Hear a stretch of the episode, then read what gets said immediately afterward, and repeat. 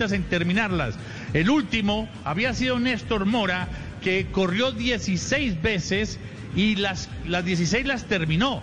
O sea que hoy impone un nuevo récord Rigobert Urán en cuanto al ciclismo colombiano en participaciones en las tres grandes vueltas. Aquí están rodando los pedalistas frente a uno de los trofeos de la conquista francesa del país galo. Suena la campana. Voces de bronce. En este momento entramos ya a las rectas finales del Tour de Francia que ha dado para todo. Misa de once. Como cantaba Gardel, yo ya no soy el de entonces. Aquí está sonando el tango también. Por aquí pasó Gardel. Además dicen que es francés de Toulouse, exactamente el zorzal criollo. El lote acelerando en su melodía, su propia melodía, sus compases finales, señoras y señores, con el BMC, la camiseta que observo en primera línea en stand la van a trabajar duro a la victoria de Van pero San Bene también quiere para él el triunfo para ti que buscas crecer tu negocio en el Banco W. Te prestamos fácil y rápido la plata que necesitas, Banco W. Así de simple así de amable. El grupo en dos ramales dividido en este instante en la cabeza continúan los cuatro punteros al frente. Joana, es muy importante la victoria de Pogachar porque además se dejó por allá en la primera semana un minuto 21 segundos en los cortes, en los abanitos. De ahí que vale la frase aquella de lo que el viento no se llevó. Esta vez no se lo pudo llevar esa ráfaga de viento y rescató ese minuto 21 que parecían cortaban toda ilusión. Joana, recuerda por allá en la etapa de los abanicos. Claro, en la etapa de los abanicos fue donde perdió tiempo y esos 50 segundos que tenía de diferencia con, o que Roglic tenía de diferencia con Pogachar, ayer los pulverizó. Pero mire, lo curioso es que Pogachar llegaba a este Tour de Francia a trabajarle a Fabio Aru. Recordemos que Aru tuvo que retirarse, no le dieron las piernas, no le dio el cuerpo para, para, esta, para esta competencia y tuvo él que asumir justamente lo que era el liderato del UAE y con esto logran conseguir este título del Tour de Francia, el hombre más joven en los últimos 100 años, como ya lo referenciado Pegatina del Tour de Francia. El Hotel Grupo se abalanza hambrientos sobre los tres pedalistas que quedan los tres sobrevivientes de esta fuga que se inició faltando 40 kilómetros para el final del tour. Ahora nos quedan cinco exactamente. El Jumbo está tomando la manija del grupo, se adelgaza al frente. Quedan tres, entre ellos Van Avermaet, que es un hombre de clásicas, hay que creerle, el hombre que viene con la camiseta del CCC. Pasan, se reportan por última vez frente al arco del triunfo. Aquí te llamaba permanentemente Hitler para preguntar, ¿arde París? Pues en el día de hoy no arde tanto porque los franceses están lejos de la victoria y están entrando ya en la zona adoquinada de retorno. En el terreno del suave descenso hay un acelerón en el paquete. Aguanta y se resiste la fuga con Chasman. El corredor que mueve mucho la cabecita para el lado izquierdo, Johanna, para el lado derecho parece muñeco de taxi. A veces el corredor alemán y aquí está cumpliendo el recorrido. Mírelo cómo mueve la cabecita a la izquierda, a la derecha se bambolea. El corredor que insiste en ese primer lugar, Maximiliano se llama además. Y rodando un Maximiliano por aquí, en los campos elíseos es histórico. Allá van por él, no, van a neutralizar definitivamente. Y el ganador va a estar aquí en este lote. ¿A quién pegatín? Además de Bene, de pronto un cotuar, ¿no? Se nos da una sorpresa por aquí. ¿Qué opinan ustedes, don Edgar Montoya? Sí, exactamente, un Cocuar, un mismo Christoph que fue el ganador de la primera etapa. Eh, eh, Cocuar, como usted lo ha dicho, San Bene, Peter Sagan. Hay algunos ahí que Jasper Stuyven también podría ser. Le, cuento que esta es la primera vez que gana un Tour de Francia el equipo UAE Emiratos. y Colnago fue, y también la primera vez que gana la bicicleta Colnago. Colnago fue adquirido por el grupo económico dueño del equipo UAE. Y lo más importante de Colnago es que está dirigido por personal colombiano. El director estratégico es Carlos Mario Gallego, uno de los propietarios del equipo Colnago CM Team. La bicicleta del campeón, que se la trajeron apenas hoy, es una Colnago B eh, 3 RSS. Un cuadro de carbono con triángulo trasero, acompañado de perfiles aerodinámicos, 790 gramos de peso del cuadrado, o sea, no, no, no, eso no pesa. Y, los frenos de disco y ejes, y ejes pasantes, mangueras y cables ocultos con enrotamiento a través de barra y vástago. El grupo Campañolo eh, es, el que tiene los aditamentos en esta bicicleta de Colnago en este momento que es el ganador en el Tour de Francia. El lote grande entra en este momento sobre los dos kilómetros, dos kilómetros y medio para el final. La gente del Sangüe Ojo con eh, los muchachos también de Bol. Bol es uno de los ciclistas llamados a entrar en la disputa. Rueda, rueda con harina de trigo de oros. Aquí viene Miguel Ángel López. A este ciclista se le nota que está con harina de trigo de oro. Se le nota con su poder. Se le nota en su fuerza. Harina de trigo de oro se rinde. Rinde que da gusto. Empiezan los nervios, la adrenalina, acomodarse San Bened en una quinta posición. Está sacan con la misma ilusión. A ver, Bolt, ¿de dónde va a aparecer? El corredor del CCC Van Avermaet ya cortó toda ilusión. Ruedan sobre el sector derecho, queda un kilómetro 800 metros. ¿Algún dato, Joana, que no se nos vaya a escapar de esta última fotografía que tenemos sobre el lote cuando van a entrar a los, los últimos mil metros en cualquier momento, Joana? Rubencho, mire, Hirschi, el eh, corredor suizo, va a ser el más combativo de ese tour, de Francia y el ecuatoriano Richard Carapaz de Lineos ha sido denominado el hombre fuga. Estuvo a 431 kilómetros como escapado. Claro, tres días seguidos insistiendo, peleando, regateando la victoria y no se le dio. Cuando ya la tenía en las manos, tuvo que compartirla con Kiatowski en aquel abrazo histórico que no se daba desde los tiempos de Bernardino y del pedalista Greg, Greg A ver, Peter Sagan, donde lo están acomodando en una quinta posición. Él insiste en ganar en París, es muy importante. Es un honor inmenso. Allá viene metido el hombre de amarillo vestido, el líder de la carrera, y aquí se abre. En la Plaza de la Concordia se abre la puerta de los sustos.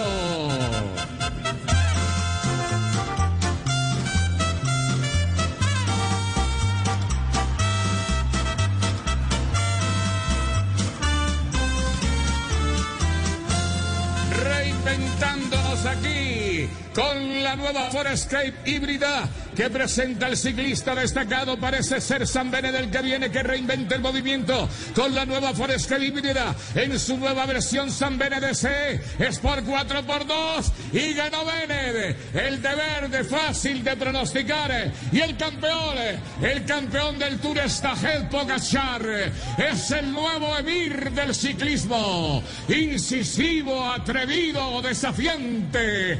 Con la sangre indómita de rabiante juventud. Ahora en Francia hay que aprender esloveno, el idioma que en estos tiempos regenta el pedal universal. Vimos un duelo fratricida en la vía, pero de amigos en la vida. Colombia espera mejores días para enfrentar esta pareja de pedaleo excelso. El Tour venció la pandemia. El planeta ríe y celebra. Ese es el titular. Gana Bennett, luz verde a la vida. Le derrotamos a la pandemia.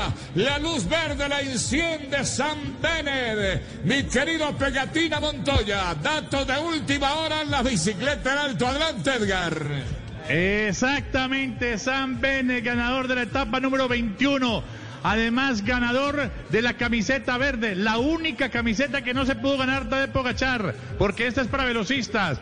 Pogachar se gana la montaña, se gana la del más joven y se gana la más importante, la general individual, la amarilla, por 59 segundos a Primo Roglic. Entre compatriotas, la mínima diferencia que había existido entre el primero y el segundo lugar fue en el año 1964, cuando Jans Anquetil le ganó a Ramón Polidor por 55 segundos. Y ahora la diferencia de estos dos eslovenos es de 59 segundos, Rubencho. Y felicitar a estos guerreros que nos hicieron vivir tres semanas intensas Llegamos a ser terceros, cuartos, quintos, sextos. En seguidilla en la general eh, ganamos etapa Miguel Ángel López, una etapa monstruosa y Daniel Martínez la otra. Dos etapas de un país que queda aquí en esta esquina del continente. Por ahí veo el uniforme de Rigoberto Urán, el colombiano con más grandes vueltas en su carrera que supera el récord de Néstor Mora. Muchas gracias a Joana por compartir estas tres semanas aquí entre embalajes, montaña, contrarreloj camiseta amarilla que se rotaba, que parecía definitivamente en poder de Roglic. Y ahí la tiene este chico de 21 años, Joana. Ya para mañana, pues no tenemos, el turno tiene mañana, pero el ciclismo sí, viene el mundial. Eh. El calendario sigue adelante, ¿no, Joana? Exactamente, Rubencho. Y a partir del 24 de septiembre vamos a tener el Campeonato Mundial de Ruta. Nairo no va a correr. Ha decidido tomar un descanso después de este Tour de Francia. Recordemos que tampoco va a estar Egan. Entonces la selección queda con Rigoberto, Miguel Ángel López, Daniel Martínez, Harold Tejadas, Sergio Higuita, Esteban Chávez, Sergio Luis Henao, Sebastián Henao y Cristian Muñoz. Y el Giro de Italia del 3 al 25 de octubre. Exacto, ese es el itinerario que nos queda, muy amable. Hasta la próxima, mi querido Pegatina. Nos espera el Giro por allá en la distancia, Edgar. Exactamente, el Giro de Italia a partir del sábado 3 de octubre, del sábado de noche, esto va a ser muy rápido. Miguel Ángel López, sexto en la general, y Rigoberto Urán, octavo. Este es el sexto año consecutivo donde Colombia está en el top 10 del Tour de Francia.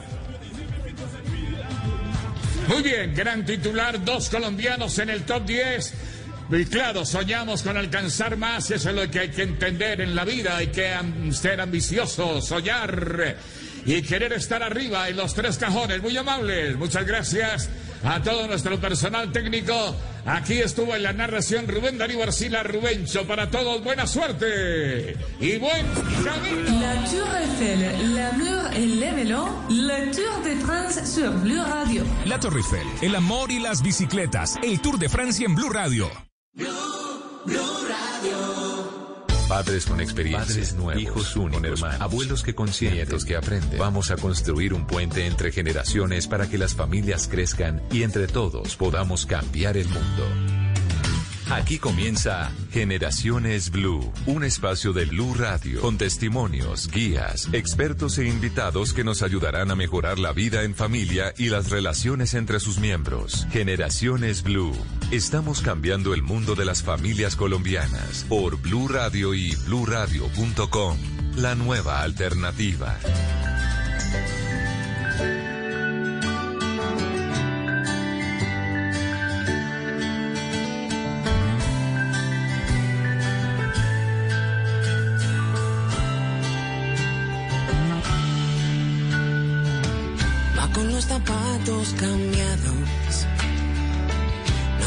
Nada al correr.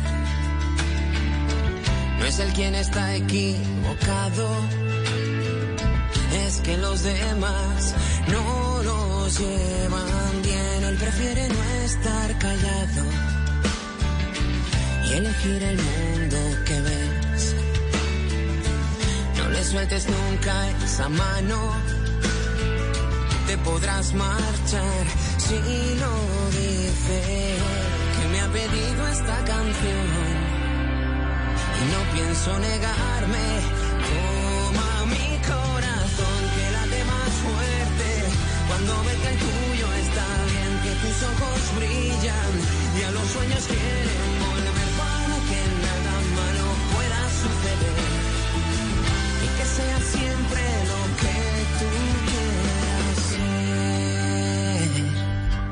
¿Qué tal? Muy buenas tardes. Hoy es domingo, hoy es 20 de septiembre. Los saludamos como siempre en este mediodía para hablar de los temas de familia, para hablar de los temas de interés de nuestra sociedad.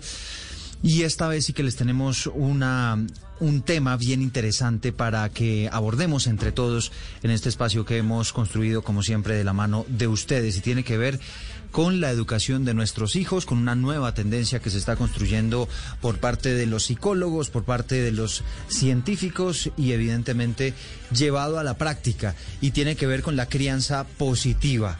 Cuáles son los castigos que usted normalmente le impone a sus hijos, cuáles son las sanciones, cómo los corrige, cómo logran que al final ellos se dejen orientar y hagan de alguna manera lo que usted pretende que hagan.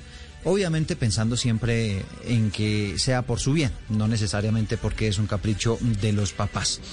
Esta canción se llama Calcetines, me encanta, el autor es Maldita Nerea una canción que Jorge Ruiz, vocalista y compositor del grupo Maldita Nerea, dedica a uno de sus hijos.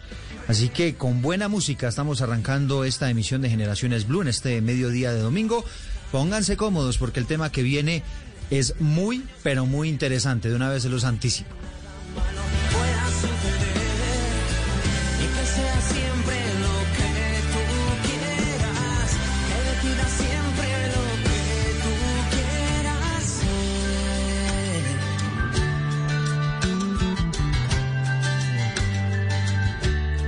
Esto es Generaciones Blue.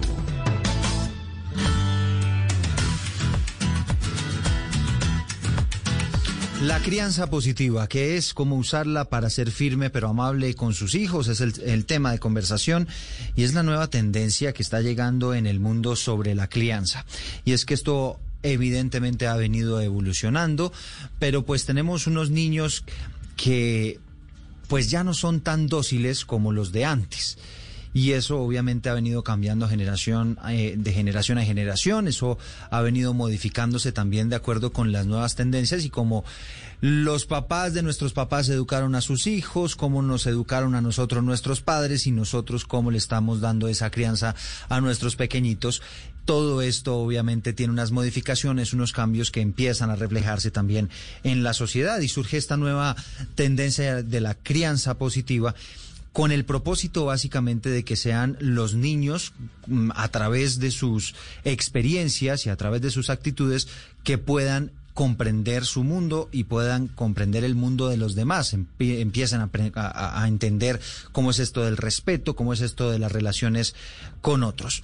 Y para hablar de este tema, saludo a esta hora a Carolina Jurado, ella psicóloga de La Sabana, magíster en discapacidad y dependencia de la Universidad de La Coruña, además es candidata a doctor en desarrollo psicológico, aprendizaje y salud de la Universidad de La Coruña. Carolina, bienvenida. Eduardo, buenas tardes, ¿cómo están?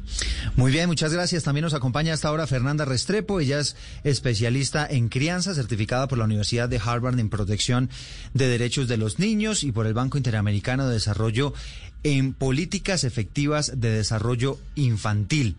Fernanda, gracias por acompañarnos. Gracias a ustedes por esta invitación. Muy bien, pues tenemos a un par de expertas para sacarles literalmente el jugo en torno a todos estos temas y las muchas preguntas que se están haciendo los padres de familia. Quiero arrancar contándoles cómo va una encuesta que les estamos proponiendo a través de nuestras redes sociales en numeral Generaciones Blue. ¿Cómo va esta encuesta y cuáles son los resultados? Un poco para que nos sirva de base sobre la conversación que estamos teniendo este mediodía. La pregunta que les formulamos es, ¿cómo corrige usted a sus hijos? Y dimos varias opciones. La primera opción es el castigo físico. El 23% hasta ahora han respondido o han dado esa opción. La segunda opción es el tiempo fuera que es el famoso timeout, el ponerlos y sacarlos un poco de combate cuando están, eh, cuando estamos en, en, alguna situación difícil, para que ellos de alguna manera autorreflexionen sobre lo que ocurrió. Esa tendencia tiene el 3% hasta ahora, muy pocos. ¿Le quitaría algún beneficio le quita algún beneficio? Los, le, le, suspende la pantalla, el iPad, el jueguito eh, con lo que estaba jugando, el juguete y demás. El 64% han votado esa posibilidad y otra únicamente el 10%. Así que con esto, Carolina, pues quiero comenzar esta, esta conversación, porque evidentemente vemos que muchos padres de familia pues optan por este tipo de sanciones, castigos para, para empezar a corregir a sus hijos. Así es, Eduardo. Digamos que la tendencia eh, se ha ido modificando desde la sombrilla de crianza respetuosa. Solemos no hablar de castigos o de corrección de la conducta, sino de consecuencias a la conducta. Y en esa medida, pues el niño empieza a diferenciar y empieza como a, reconocer que hay unas consecuencias naturales a sus conductas, como por ejemplo que si olvidó el saco eh, al salir de su casa, si olvido, no sé, la raqueta eh, con la que juega tenis, pues va a tener una consecuencia natural y esa consecuencia lo llevará a recursivamente encontrar alternativas para solucionar la situación que se presentó. Entonces, pues desde, desde esa perspectiva, pues hay ciertas modificaciones en esas formas en las que eh, atendemos o respondemos a la conducta entonces, de nuestros hijos. Entonces entremos en materia. Poniendo esos mismos ejemplos de una vez que usted puso, seguramente hay algún padre de familia pues que aplica estos castigos, el castigo físico, el tiempo fuera, porque no llevó su raqueta, porque le contestó mal al papá, porque no llevó el saco y estaba lloviendo y entonces se enferma y entonces pues esto tiene evidentemente una serie de consecuencias y, y entonces el niño se quedó toda la semana sin el iPad por no estar pendiente de sus objetos personales, ¿no? Que es parte de lo que nos están respondiendo este mediodía los oyentes. ¿Cómo debo yo entonces responder ante esos desafíos? Digamos que hay algo muy importante y es que las consecuencias tienen que ser relacionadas con la conducta. Eh, en términos de, de ese, eh, forjar la disciplina como una estrategia más de cooperación y de aprendizaje en los niños. Entonces, cuando tú le retiras el iPad por haber olvidado la raqueta, una cosa no tiene que ver con la otra. Estás mezclando peras con manzanas y lo que realmente quieres tú como papá, que es que tu hijo aprenda, que se automonitoree, que genere una estrategia que le permita identificar, ok, voy para la clase de tenis, entonces necesito tenis, medias, pantaloneta, camiseta y raqueta ese ejercicio de planificación, si tú le quitas el iPad, no lo está haciendo porque él está asociando, no llevo la raqueta, entonces me quitaron el iPad. Pero no llega el proceso de aprendizaje donde reconoces, no llevo la raqueta, me tocó pedir una raqueta prestada. En próximas oportunidades tengo que hacer un checklist de lo que tengo y de lo que me hace falta para cumplir con la actividad a la que me dispongo a realizar. Y entonces, entonces en ese orden de ideas, Carolina, la orientación del padre de familia o de la madre debería ser cuál? Ayudar a tu hijo a desarrollar la capacidad o la habilidad que no tiene, que en este caso es chequear que tenga todas las cosas que necesita para la clase. Entonces, generar una estrategia, por ejemplo, una agenda visual que le permita al niño decir, bueno, tengo clase de tenis, para tenis necesito esto. Y el niño mismo monitorea y identifica si tiene o no todos los elementos eh, que necesita. Lo que tú tienes que hacer, más que corregir más que castigar no haber llevado la agenda, la raqueta es revisar qué tenemos que hacer, qué estrategia podemos generar para que mi hijo desarrolle la habilidad que no tiene en ese momento.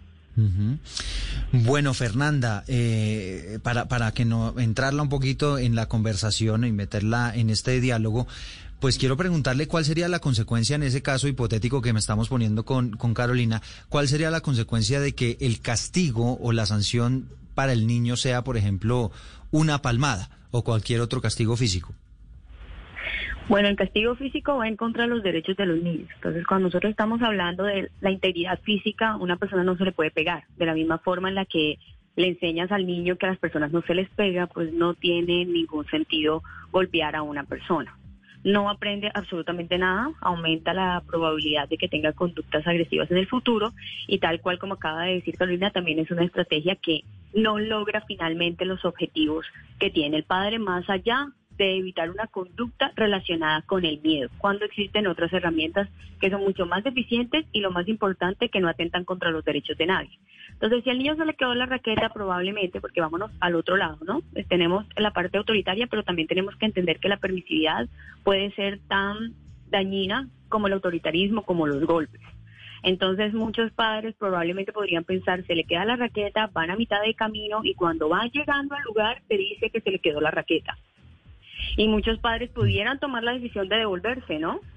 y decir, ah, nos vamos a devolver porque pobrecito, la raqueta que se quedó en ese orden de ideas, la recomendación. Y ojo, son recomendaciones. Lo único que no se puede hacer es lo que está en la Convención de los Derechos del Niño. Pero es importante entender que cuando aprendemos procesos de crianza sin violencia, la autonomía de los padres es fundamental y el pensamiento crítico que utilizan en cada situación.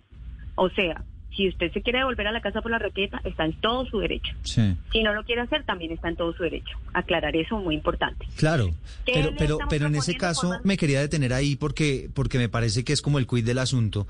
Eh, yo puedo, tengo esas dos opciones, me devuelvo por la raqueta y entonces el niño llega tarde con la raqueta, pero tarde, O el niño, yo le digo, pues no sé, arréglatelas, no sé cómo vas a hacer para tener tu clase, pero pues no vamos a, llegar tarde y no tienes raqueta, entonces tienes que solucionar el asunto.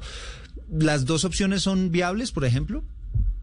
Dos opciones son viables porque estamos hablando de un contexto eh, completo. Estamos hablando de muchas situaciones que se presentan en el día y no sabemos qué tal que en el día el padre haya tenido un día complicado, complejo, o el niño haya tenido un mal día en el colegio o esté enfermo. O sea, ¿qué otros contextos se presentan ahí en los que se llegó al punto de que el niño dejó la raqueta? Asumiendo que simplemente fue porque de verdad fue un descuido, el padre puede decidir, decir, bueno, hoy, y lo que tú acabas de decir es una consecuencia también, es llegaste tarde, ¿cierto? Jugaste menos tiempo, igual viviste la consecuencia. Y en el otro aspecto, cuando tú dices, ok, no, vamos a quedarnos, ah, no se te quedó la raqueta, y viene un proceso importante de acompañamiento emocional. Ay, ¿qué voy a hacer? Porque probablemente van a haber niños que dicen, pero devuélvete, pero, pero llévame y tú me traes la raqueta para que yo no pierda clase. Ahí es donde el padre puede decir, no, no podemos hacer eso, porque la responsabilidad de la raqueta era tuya o era mía. No, era mía, papá. Ok, ¿qué podemos hacer? ¿Qué podemos hacer para que llegues a clase? Y para que no llegues tarde. Y él podrá decir, mm, no, que tú vayas por la raqueta por mí, yo me quedé ahí. Bueno, esa es una opción. Es importante entender que en ese proceso de acompañamiento hay un proceso de validación, no quiere decir que lo vamos a hacer, pero cuando tú sientes que tus ideas son escuchadas, entonces la probabilidad de que, de que haya una cooperación por parte de los niños o adolescentes aumenta. Entonces, listo, esta es tu idea. ¿Qué otra idea se te ocurre? Ya, ya la idea irracional en la mente del adulto y en la mente del niño se va, porque tú la aceptaste. Ok, esa es una idea, dame otra. No, que yo le pida la raqueta a un amigo que siempre trae dos o el profesor siempre tiene una. Ah, bueno, tú le puedes decir la verdad al profesor también, ¿cierto? Yo también tengo una idea. Le decimos la o sea, dejarlos, dejarlos, dejarlos, doctora Fernanda, que ellos al final sean quienes resuelvan eh, ese tipo de cosas, ¿no? Exacto, y siempre tenemos que tener en cuenta que está tu guía. Entonces luego al final te dice, bueno, ¿cuál de estas vamos a escoger? Y de pronto él te dice, no, que tú vayas por la raqueta. Y dices, esta no es posible para mí porque de nuevo estamos nosotros como adultos guiando esos procesos. y además, Entonces, escojamos otra. Y además pensaba yo que a uno como adulto también le pasa.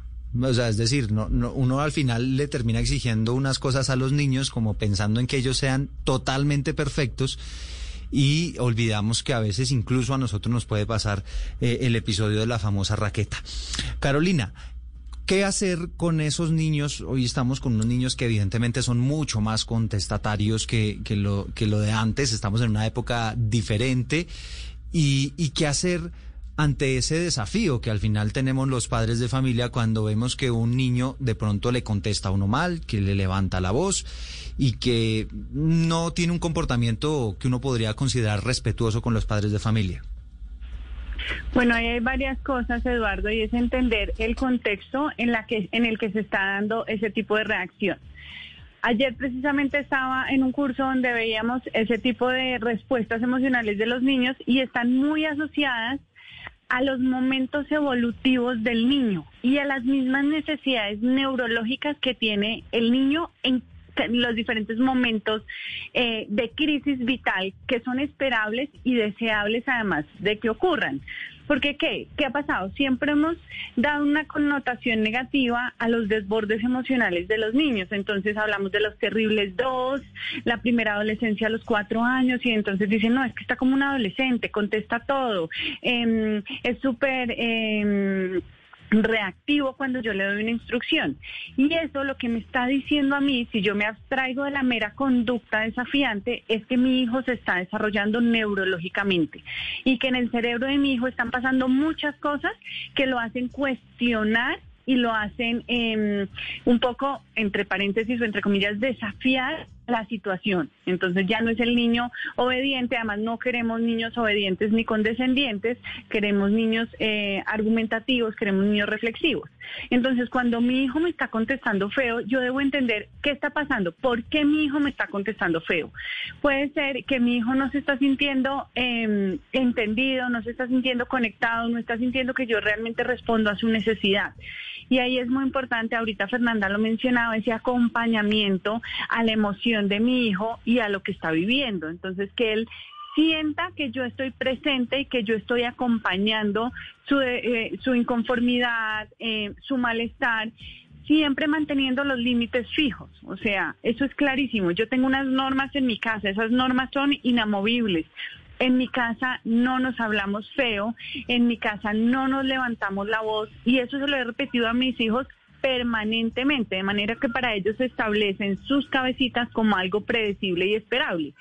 ¿Qué pasa? Como decía ahorita Fernanda, si yo a mi hijo le grito, si yo a mi hijo le levanto la voz, si yo a mi hijo cuando me habla, entonces le digo, espérate, espérate, ay, no me molestes, ay, espérate, otra vez tú, sí, eso mismo voy a generar de alguna manera eh, con mayor probabilidad en las respuestas de mi hijo. Entonces también tengo que hacer una lectura de yo como mamá, cómo estoy abordando esas situaciones donde eventualmente Mm. estoy un poquito salida de control. Sí, Desde la incluso, incluso si me permite Carolina la complemento ahí, no solamente en la manera como yo le contesto a mi hijo, sino en la manera como trato a la mamá o en la manera como trato al hermano o como trato a un amigo con el que estoy hablando, por ejemplo, por teléfono. Yo digo que estos, que, que los niños son como esponjitas, ¿no? Entonces ellos se dan cuenta cómo eh, el adulto trata a los demás. Y si evidentemente encuentra que hay algún tipo de, de salida de control del adulto, pues evidentemente no podemos esperar que ellos sean los más controlados del mundo, ¿no? Así es, y ahí me voy a detener un segundito, si me lo permiten, en algo muy técnico, pero que intentaré explicárselos de una manera eh, muy, muy amable. Y es que el cerebro en los niños y el cerebro en general en el ser humano tiene como dos, dos formas de reaccionar. Una forma receptiva, donde media el razonamiento, donde media como el análisis de consecuencias, que es muy propia del cerebro superior, de la parte frontal del cerebro. Y un cerebro que es eh, reptiliano, que es reactivo, que se activa cuando estamos frente a una situación de peligro, que es el cerebro inferior, que está plenamente en funcionamiento desde nuestro nacimiento. El cerebro superior se demora un poco más en, consolidarse. Y hay una, una estructura en el cerebro que es la amígdala, que es el que va a mediar frente a si activo el cerebro superior o activo el cerebro inferior. Ninguno de los dos funcionan en el mismo momento, simultáneamente. O funciona uno o funciona el otro. Sí. Entonces, cuando se dan esas incongruencias de que yo estoy viendo a mi papá o a mi mamá hablándole feo a mi papá o hablándole feo a mi mamá o hablándole feo a mi hermanito, eso genera una incongruencia para el niño a nivel cerebral. Y esa incongruencia hace que la amígdala diga, oiga, estamos en peligro, esto aquí no está funcionando, active el cerebro de supervivencia, active el cerebro reactivo. Y ahí es donde el niño se desborda emocionalmente. Ahí es donde el niño grita, pega, muerde, porque necesita sobrevivir. Esa parte del cerebro está en funcionamiento perfecta. En cambio, el, el cerebro superior requiere mucho más tiempo. Te digo que se acaba de consolidar y de funcionar adecuadamente alrededor de los 25 años. Entonces, cuando yo le doy contextualmente esas incongruencias a mi hijo, lo estoy dejando a merced de un cerebro que no media en esa parte de razonamiento, Ya. de razonamiento, por así decirlo. Sí, sí, sí. No sé si Fernanda nos quisiera complementar un poquito sobre eso, cómo reaccionar eh, y cómo manejar esos, esas conductas de los niños que puede uno como papá considerar irrespetuosas, ¿no? Una levantada de voz, quizá un grito, quizá un, ah, ya voy. Entonces uno como papá dice, oye, oye, oye, espérame que yo soy tu papá. Lo primero es sentirnos un poco más cómodos con las reacciones normales que generan los sentimientos. Los sentimientos son la forma en la que nosotros reaccionamos frente a un estímulo externo. Entonces ahí nosotros, una persona que está molesta, una persona que siente una injusticia o que siente impotencia, pues lo normal es que hable o que eleve su voz, que abra sus ojos y que tenga una, una expresión corporal. Esa expresión corporal se ha negado a través de los procesos de crianza tradicional, es decir, cuando nosotros éramos pequeños, no me abra los ojos, que no le va a echar gotas, no darse los hombres, responda, no responda, no llore, si llora entonces venga a dar más duro para que de verdad llore. Y entonces esos momentos que eran tan cruciales para nosotros, en los que un adulto podía habernos apoyado, esos procesos de formación del control de los impulsos, se perdieron. Y ahora nosotros adultos nos sentimos muy incómodos ante emociones que etiquetamos como negativas, estilo cuando el niño levanta la voz o cuando siente impotencia, u otras personas. Si tú te das cuenta, tienes un debate y una persona se acalora y la otra le está diciendo, pero baja la voz, pero la persona no te está insultando, la persona simplemente está expresando naturalmente sus emociones. Así que es importante tener en cuenta esto para sentirnos cómodos, para sentirnos cómodos con el llanto, para sentirnos cómodos con expresiones que los niños, los adolescentes y los adultos tienen, pero que no tienen intención de dañar. Son simplemente expresiones para poder acompañar esas emociones. ¿Y cómo hacerlo? Acompañar- ¿Y, y cómo hacerlo, doctora Fernanda? ¿Cómo hacerlo? Es decir, porque claro, uno tiene entonces al niño en ese momento desafiándolo, entonces uno como papá o como mamá, pues temeroso de pronto de perder esa autoridad. Y entonces, ¿cómo debería uno manejar una situación de esas? Va a depender de la edad. Si es un niño muy pequeño, como acaba de decir Carolina, está en pleno, está, eh, está ni siquiera tiene la, la arquitectura básica de la parte del cerebro que le permite pensar y controlar sus emociones. Entonces el niño te va a decir cosas como, eres fea, eres tonta, no te quiero. ¿Por qué te está diciendo eso? Porque no lo dejaste coger. Generalmente la, la, la respuesta es porque no logró lo que quiso. ¿Cómo puede ser más descriptivo? Descriptivo es no pudiste coger el celular. Estás bravo. Ok, ¿tú crees que soy tonta o crees que es que está, estás molesto, estás bravo, estás irritado, estás frustrado porque no te dejé coger el celular? Cualquiera de esas, ¿no? Una sola, la que tú consideres que tiene tu hijo, que tú eres quien más lo conoce de todo el mundo. Sí. Y entonces ahí tú le das herramientas verbales, porque también se nos olvida que no tienen herramientas verbales, ellos no saben cómo expresar eso que están sintiendo y ese es el momento ideal para apoyarlos en ese proceso. Entonces muchas veces te vas a dar cuenta que cuando tú dices eso, ellos te van a decir, estoy molesto porque no me dejaste coger el celular. Ah, tú querías coger el celular y eso fue lo que te dio rabia. Sí, ven aquí, aquí estoy, quieres un abrazo. A veces uno le dale un abrazo, pero no todo el mundo quiere recibir un abrazo cuando tiene todos sus sistemas de defensa activados. Sí. Entonces es importante ese acompañamiento. Si el niño no quiere un abrazo, no lo quiere, ok. Si no lo quieres, no. No es 100% necesario. Obviamente que se ofrece siempre el contacto físico, pero ah, empezamos a sintonizar, no solamente con el lenguaje verbal, sino con el lenguaje no verbal que nos dan los niños y las niñas y los adolescentes. Luego de eso, cuando el niño ya está calmado, le puedes decir, ok, bueno, entonces la próxima vez eh, no me gusta que me digas tonta o tonta es una palabra que se utiliza para insultar a la gente, pero es que no te lo dijo por insultarte, te dijo porque no tenía las herramientas, te dijo porque está secuestrado, como acaba de explicar Carolina, por sus emociones.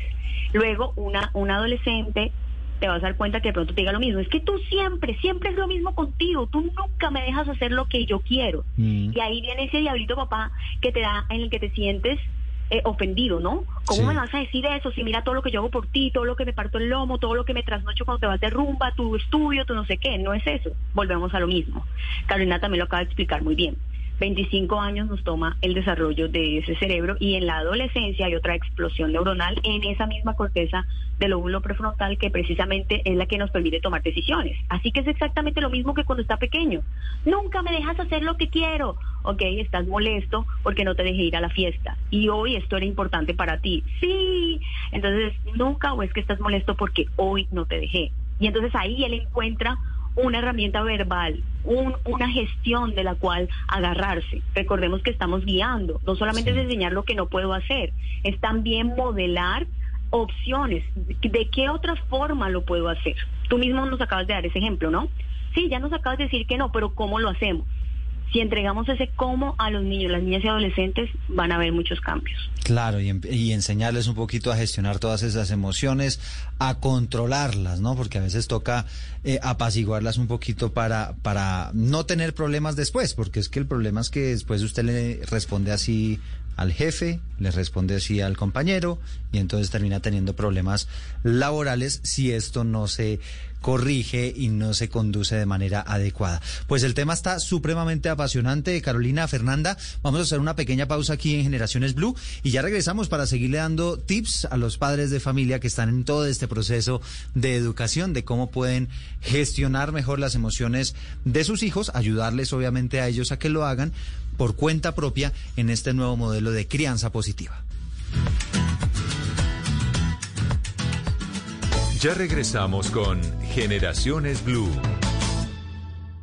Este domingo en Encuentros Blue, ¿cuál es la realidad de los medios de pago electrónicos y del comportamiento del usuario en épocas de pandemia? Yeshua, Yeshua, Jesús, un ser de amor. Atentos a la lectura del libro que narra la vida del maestro y mucho más en Encuentros Blue, para vivir bien, por Blue Radio y bluradio.com. Para conocer una historia hay que investigar, hablar con los protagonistas, buscar todos los datos y recorrer paso a paso sus detalles. Todo con la ayuda de Los Informantes. El programa de periodismo investigativo de Caracol Televisión llega a Blue Radio. Espérelo todos los domingos después de Encuentros Blue. Los Informantes por Blue Radio y bluradio.com. la nueva alternativa. Ahora en Blue Radio, los foros virtuales Blue 4.0. Conéctese con nuestros canales digitales. No se pierda este lunes 21 de septiembre a las 10 de la mañana una conversación entre la presidenta de Fedesoft, Jimena Duque, el secretario de Desarrollo Económico de Medellín, Alejandro Arias, y los directores de Ruta N, Javier Fernández, y el Centro para la Cuarta Revolución Industrial, Agostinho Almeida, sobre hacia dónde debe apuntar un valle del software de talla mundial. Foros Blue 4.0.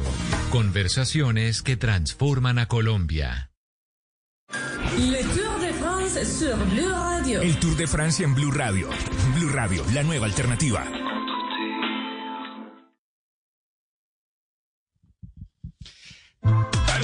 Amigos, aquí estamos ya en la recta final del tour, de la ceremonia de premiación, eh, la gran fiesta, el glamour, las flores, la felicitación y otra vez el esloveno viene a recibir otra de las tantas camisetas en, en este momento. Edgar Montoya, ahí está uno de los honores que recibe el gran corredor de 21 años, Edgar Montoya. Estamos ya en el clima de la ceremonia, con un imponente arco del triunfo al fondo, un atardecer de otoño, un poco dorado sobre las piedras de los Campos Elíseos. Edgar Montoya. Exactamente, solo tres ciclistas se han atravesado la hegemonía de los británicos en estos últimos Tours de Francia. Tadej Pogachar este año, Egan Bernal en el año 2019 y Vicenzo Nibali en el año 2014. Ahí levantando la mano el ciclista Tadej Pogachar recibiendo la camiseta del más joven. Claro, esta es la pasión del ciclismo. Lo ha traído aquí envuelto en la gloria en coordinadora. Vamos juntos compartiendo esta pasión de Pogachar, de Miguel Ángel López, de Rigoberto Urán, la pasión por el ciclismo y disfrutando cada pedalazo de nuestros héroes. Entrega y recoge gloria. Como coordinadora, este muchacho entrega, recoge tres, ¿no? Recoge la de montaña, la de los jóvenes y la de la camiseta amarilla. La verde queda en manos de Sam Bennett, un campeón nacional irlandés. Ahí están recordando la clasificación que coloca bien arriba a este pedalista que supo entregarse con ganas y ahora recoge como coordinadora los méritos, los aplausos, la gloria, qué bonito atardecer. Es una pintura, un óleo sobre París, eh, pegatina, que apuntamos ya finalmente en esta ceremonia de cierre con el Sena a la izquierda y a la derecha. París es un sueño. París bien mal, bien vale una misa, decía alguien por ahí, don Pegatina Montoya. Exactamente, Rubencho. Eh, los jóvenes, Colombia llevó cuatro ciclistas jóvenes para disputar esta clasificación. Lamentablemente se retiraron Egan Bernal y Sergio Higuita. Terminaron en el cuarto lugar Daniel Martínez y en el sexto lugar Harold Tejada. Aquí entonces sigue en este momento el protocolo, eh, los himnos eh, ahora de el del país de Eslovenia.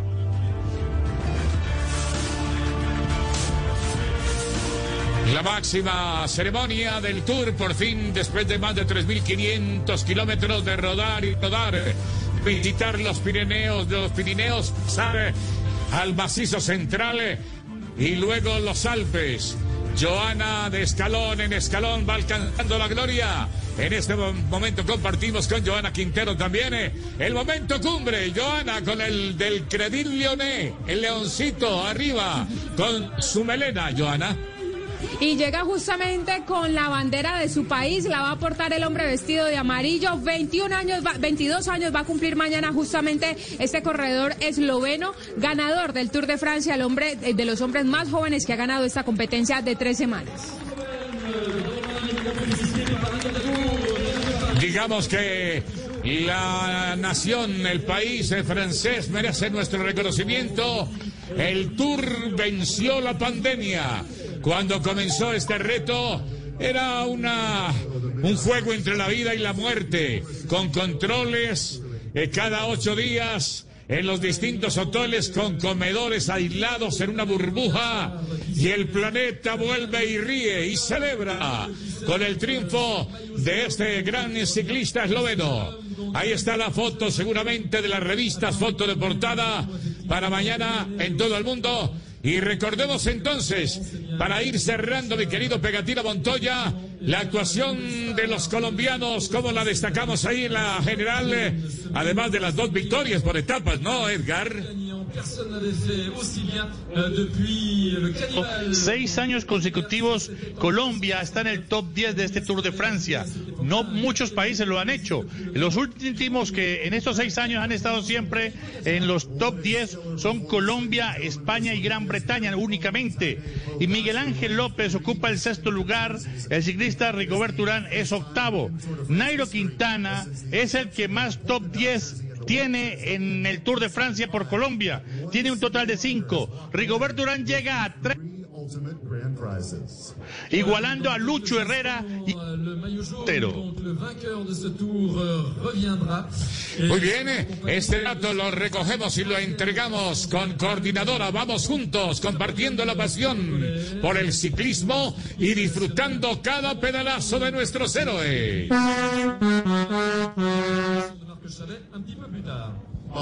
Cae la tarde sobre París, se va el Tour del 2020, el Tour de la pandemia, el que tuvo que correrse de julio a septiembre y con un maravilloso dorado como el color de la camiseta del gran campeón Tajet Tajet Pogachar.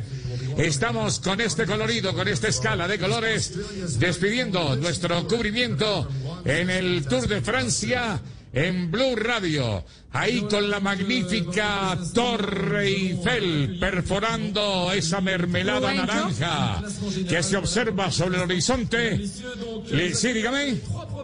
Bueno, escuchemos justamente a Miguel Ángel López, el mejor ubicado de Colombia en este Tour de Francia. Sexto ha terminado, recordemos que perdió el podio en la fracción anterior.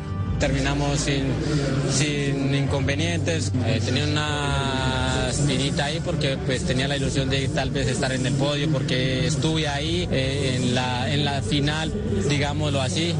Pero bueno, eh, hemos perdido una, una batalla, pero bueno, yo creo que es normal, somos humanos. Ahí están las apreciaciones, Rubencho, de Miguel Ángel López. Más adelante, si quiere, también tenemos a Rigo Uram. Rigoberto Urán, que alcanzó a estar en el tercer lugar. eh, Alcanzamos a soñar con él ese podio de Rigoberto Urán, que ya fue subcampeón del Tour. Perdió por escasos 54 segundos con Chris Brune. Es una de las diferencias más estrechas que se han dado. Pues a mí me parece que vale la pena, nombre de coordinadora, presentar a Rigoberto Urán. eh. Rigo además deja una marca por encima de Néstor Mora con el mayor número de participaciones en grandes vueltas. Escuchemos, Joana, la voz de El Toro de Irrao. Mire, y habla justamente de lo que va a ser el campeonato del mundo la próxima semana. Estaba con Harold Tejada, con también con Daniel Felipe Martínez, su compañero de equipo, y habló justamente sobre lo que va a ser el mundial en Italia. El Mundial de Fútbol de Qatar. Ah, del ciclismo, sí, voy, claro, sí, dentro de ocho días vamos para el Campeonato Mundial de, en Imola. Eh, vamos a hacer carrera de un día, puede pasar de todo. Sienten orgullosos de nosotros. Ah, chao pues, nos vemos. Ahí está Rigoberto Rubencho y Pegatina hablando de lo que va a ser el campeonato mundial, por supuesto, en medio de su personalidad, preguntando si le estaban hablando del mundial de Qatar de fútbol. Ahí escucha el himno, el himno de Eslovenia, en este momento en la antigua Yugoslavia. Nosotros teníamos mucho ligue con Yugoslavia por aquello de Tosa Veselinovic, de Dragoslav Sekularak, de Popovic. Esa era la antigua Yugoslavia ahora convertida en Eslovenia, donde pues solamente tienen dos millones de habitantes. Es un país muy chico, dos millones de habitantes. El deporte más fuerte es el eh, hockey sobre hielo. Ellos son los reyes en Europa en esa modalidad. Y ahora la emprendieron con el ciclismo y marcan la llegada de una nueva generación con una bandera además que tiene alguna parentela con la nuestra. Ahí tiene algún parecido. Y realmente ese fue el duelo en algún momento en la guerra de los mundos entre Colombia y Eslovenia. Se planteó esa situación eh, cuando se entreveraron Miguel Ángel, Nairo Quintana, Rigoberto Urán. eh, Estaban todos en la pomada enfrentados a Eslovenia. Por fuera queda la ilusión de Francia. Pensemos que hace 35 años que Francia, los que organizan esto, los que tienden este tapete, allá hay el arco del triunfo y el arco de la defensa y la Torre Eiffel, no han podido lograr esa camiseta amarilla durante tanto tiempo. Tampoco Australia, Italia hace rato que está lejos de ese podio, así que no nos lamentemos mucho por lo de que no podamos repetir con Egan Bernal en esta oportunidad o con un colombiano. Es suficiente lo que han logrado ya los nuestros. Dos entre los diez y dos etapas memorables.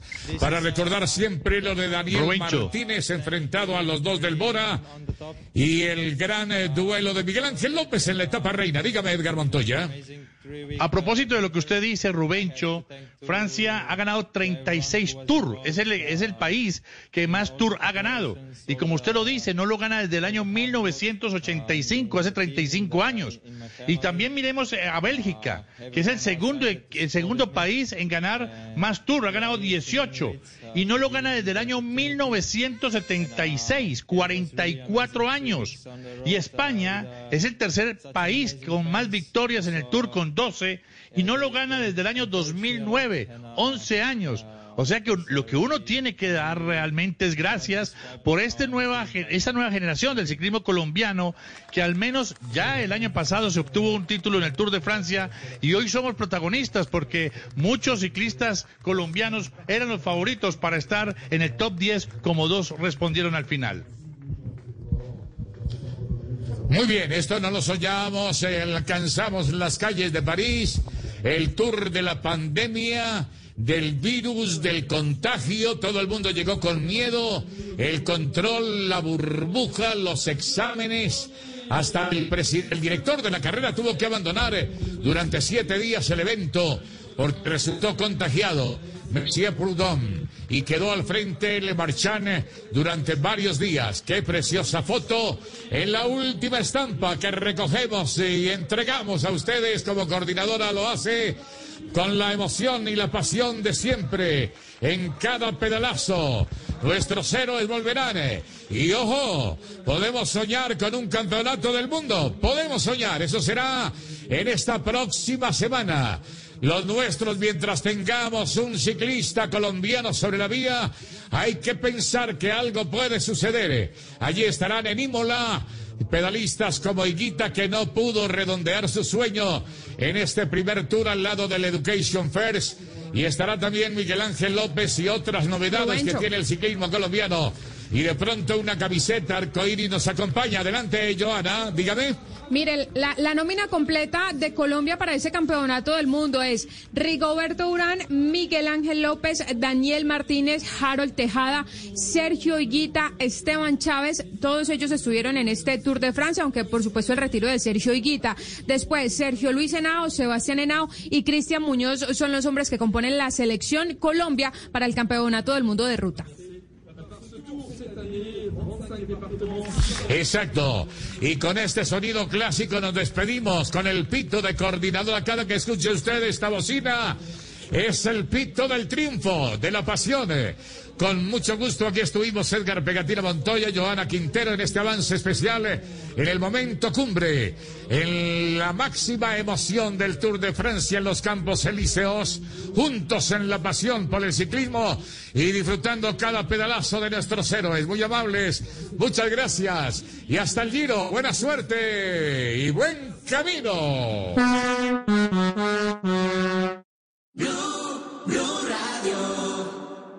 Continuamos con Generaciones Blue. Lo seguimos leyendo, numeral Generaciones Blue en nuestras cuentas, eh, en nuestra cuenta de Twitter, nuestras cuentas en las redes sociales. ¿Cómo corrige a sus hijos? Es la pregunta que les estamos planteando en este mediodía. Uno, castigo físico. Dos, tiempo fuera. Tres, les quitan algún beneficio. U otra, es la cuarta opción. Allí tenemos una, un porcentaje todavía muy alto en quitarles el beneficio, el famoso castigo de ya no con ese juguete, ya no tienes tu postre, ya no tienes la pantalla. les dan por donde más les duele, como dice uno, con lo que más les gusta a los niños que eventualmente tengan un mal comportamiento. Tenemos ya algunos comentarios. Nos escribe Walquiero. Dice, todas con gradualidad, según criterio doméstico. La función debe ser formativa, pero los responsables deforman y cultivan delincuentes con pésimas enseñanzas. Mi hijo es muy vivo y después a llorar. Que ese es como el gran temor que tienen los padres de familia, ¿no? Si no corrijo a tiempo mi niño, pues más adelante se me sale de control y termina haciendo locuras. Citadino 21 nos dice todas las anteriores. Miranda nos dice depende de la falta y Rapper Domo nos dice todas, variado para que vean opciones de, de que quieren, ¿qué? De que quieren que se les repita, nos dice eh, a través de, de, de un mensaje en nuestras cuentas de Twitter. Aquí lo seguimos leyendo, lo seguimos escuchando y seguimos también con Carolina Jurado y con Fernanda Restrepo, dos expertas en esta nueva tendencia de la crianza positiva. Hablemos del tiempo fuera, Carolina, que es otra tendencia, y, y, yo me acuerdo, le voy a confesar, que fue uno de los tips que, le, que, que, me dieron a mí cuando, cuando recién estaba empezando en esto de la crianza y le decían, no, el tiempo fuera es buenísimo porque usted, dependiendo de la edad, si el niño tiene un minuto, un año, entonces usted lo deja un minuto en tiempo fuera, si tiene dos, dos, si tiene tres, tres y así sucesivamente. Y, y bueno, pues es una técnica que uno empleada, empleaba en su momento eh, aconsejado por los expertos, pero este, esta técnica del tiempo fuera está mandada a recoger en esta nueva tendencia de la crianza positiva. Está mandada a replantear porque no se, no se niega por completo su uso, pero se debe reformular. Lo que dice la sombrilla y la, las diferentes estrategias que se plantean desde la crianza respetuosa es que ese tiempo fuera no es un tiempo solo del niño, ¿sí? Eh, porque por lo general se había utilizado así, usted déjelo en el rincón, déjelo en el cuarto, lo deja solo un minuto, dos minutos, dependiendo la, como tú decías, y después vuelve y le pregunta al niño qué aprendió. Entonces, eh, por lo general, si lo llevamos a una situación, el niño está jugando con su hermanito, algo no le gustó, mordió a su hermanito y tú, me parece terrible, te vas a tiempo fuera. Lo llevas al cuarto, lo dejas allá tres minutos porque resulta que el niño tiene tres años y vuelves y, el, y le preguntas al niño, ¿qué aprendiste? el niño no aprendió nada o el niño aprendió que cuando hace algo malo, que no sabe qué fue eso malo que hizo, porque tal vez eh, él, no, él, no, él no cataloga esa conducta como mala, en tanto fue el recurso que tuvo disponible para manifestar algo que no le gustó. Entonces, eh, el niño se dio cuenta que pasó algo, que él se comportó y que lo aislaron, que le, le, quitaron como la atención, que le quitaron como el cariño, que lo hicieron a un lado, que lo sacaron de combate, como mencionaste tú al principio del programa, pero realmente no aprendió que sí debía hacer. ¿sí? Entonces, no te gustó que tu hermano no te prestara la plastilina. Eso te generó molestia, eso te generó rabia. La próxima vez, dile a tu hermano, oye, por favor, préstame la plastilina o la próxima vez le doy alternativas de que sí puede, que, que sí puede hacer con las cosas.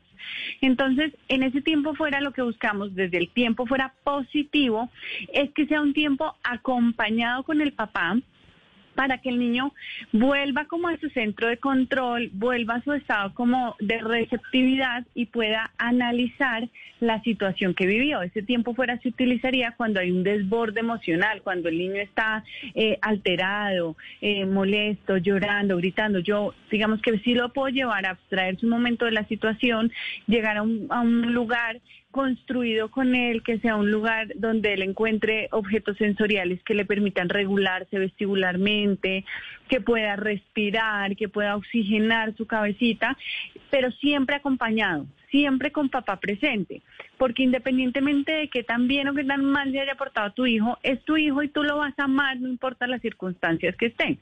Entonces, cuando yo hago sentir mal a mi hijo, es que tú otra vez, es que mira, contigo no se puede, qué mal hermano, la mamá está muy triste por cómo te portaste. Estoy llevando la conducta de mi hijo a mí, no le estoy permitiendo identificar él su, su conducta, digamos, que, qué consecuencias generó, sino su conducta, cómo afecta a los demás. ¿Sí? Y eso no es lo que queremos.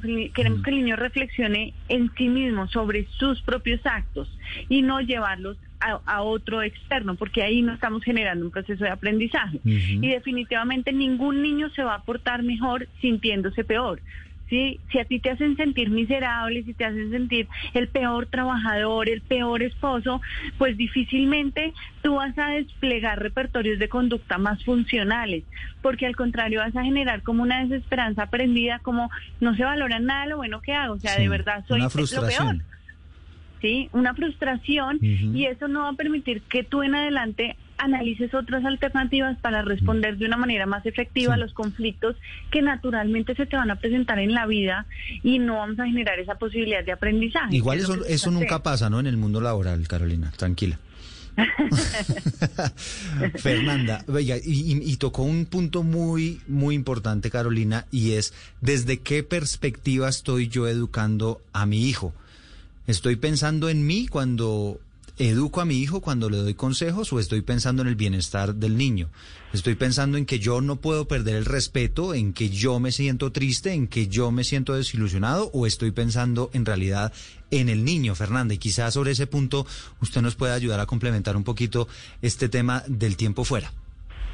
Claro, cuando nosotros pensamos en un tiempo fuera positivo, de acuerdo totalmente con Carolina, eh, hay que pensar que hay momentos, ninguna, ninguna persona se merece que la ignore, y menos cuando más nos necesitan. Ya nosotros acabamos de explicar que el niño está en un proceso de desarrollo del órgano que en su cuerpo le va a permitir el control de los impulsos.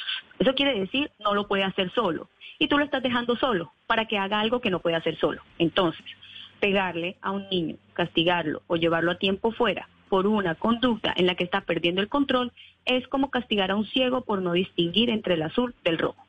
No tiene ningún sentido, porque lo estás obligando a hacer algo que su cuerpo no está preparado para hacer.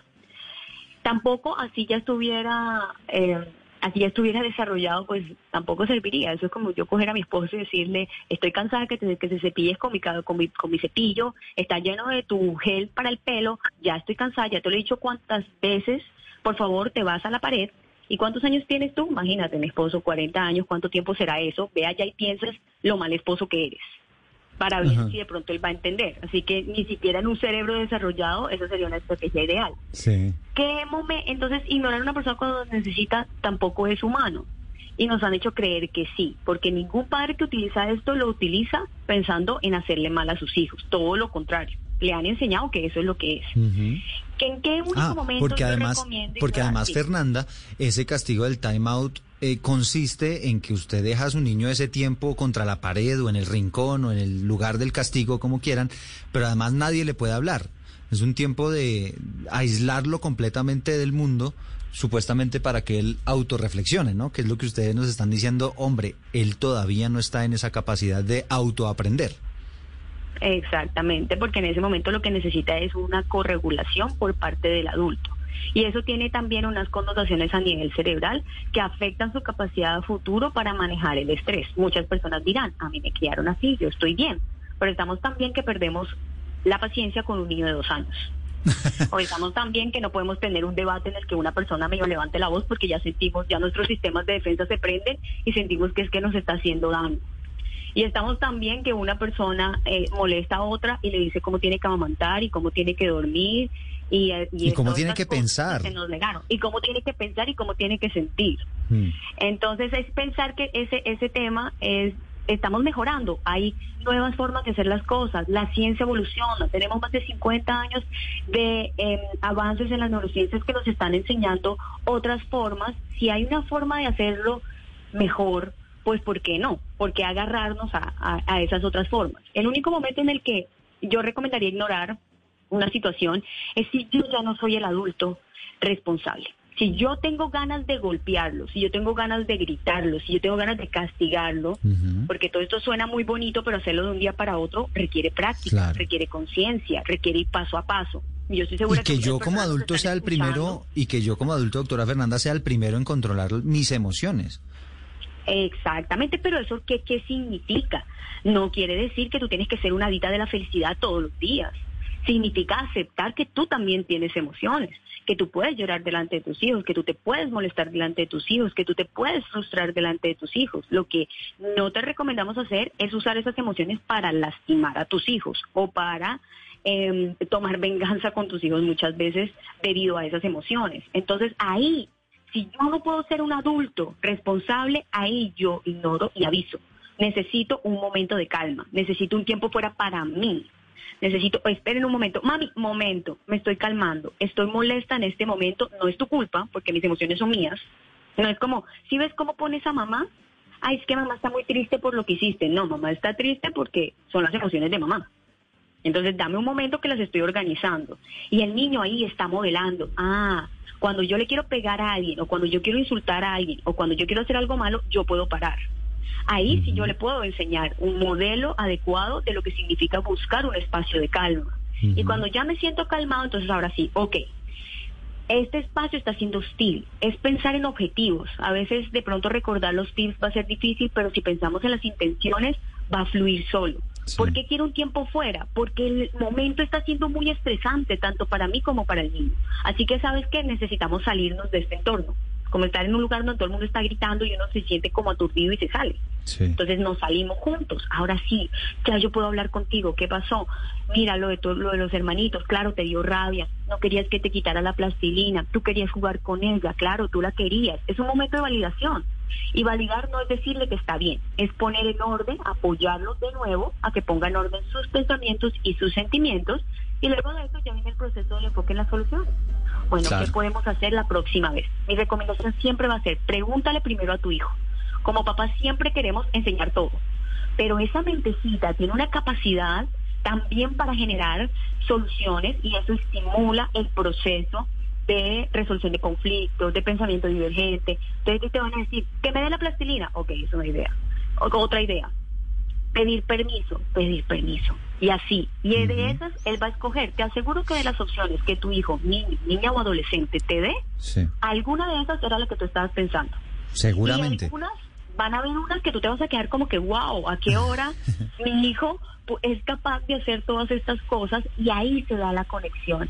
Ahí se produce dopamina de forma natural versus lo que está sucediendo con los aparatos electrónicos donde se generan fuentes artificiales de bienestar en los cerebros de tus hijos. Son esos momentos de conexión donde él dice, estoy en un entorno justo, donde se me trata con respeto, donde se me trata con dignidad. No se me deja hacer lo que me da la gana. Pero no hacer lo que me da la gana no implica que me van a lastimar, implica que me van a escuchar, implica que va a haber una resolución de conflictos. No implica ceder, pero sí implica validación de las emociones. Y entre otras cosas, eh, doctora Fernanda y, Carolina, yo creo que uno tiene que perderle el miedo a que los niños nos vean también vulnerables, ¿no? Y nos vean también que nos afectan las cosas y que tenemos sentimientos y que no somos perfectos y que nos equivocamos y que en ocasiones cometemos errores incluso a la hora de eh, orientarlos a ellos porque lo que usted dice, doctora Fernanda, es muy cierto, ¿no? Eh, esto decirlo y la teoría, pues es fácil, pero entonces a la hora del té ya la cosa cambia, ¿no?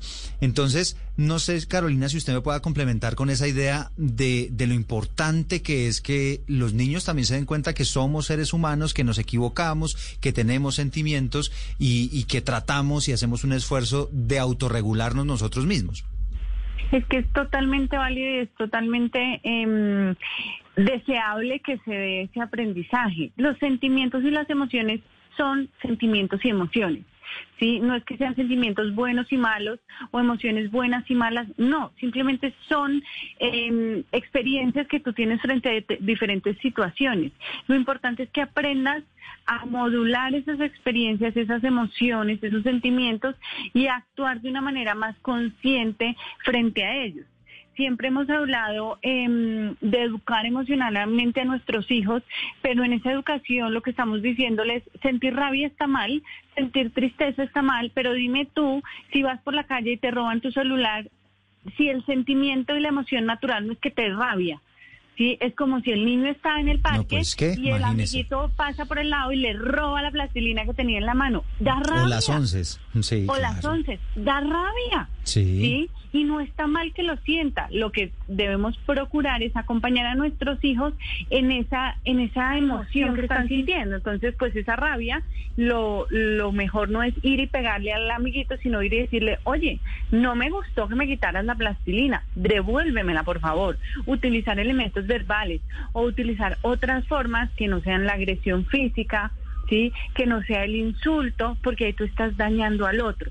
Entonces, cuando yo le muestro a mi hijo que vivo también las emociones y que las tramito y que las valido, le estoy diciendo a mi hijo, tú estás preparado y el día de mañana vas a estar preparado para afrontar diferentes situaciones, buenas y malas y sentir las emociones es natural.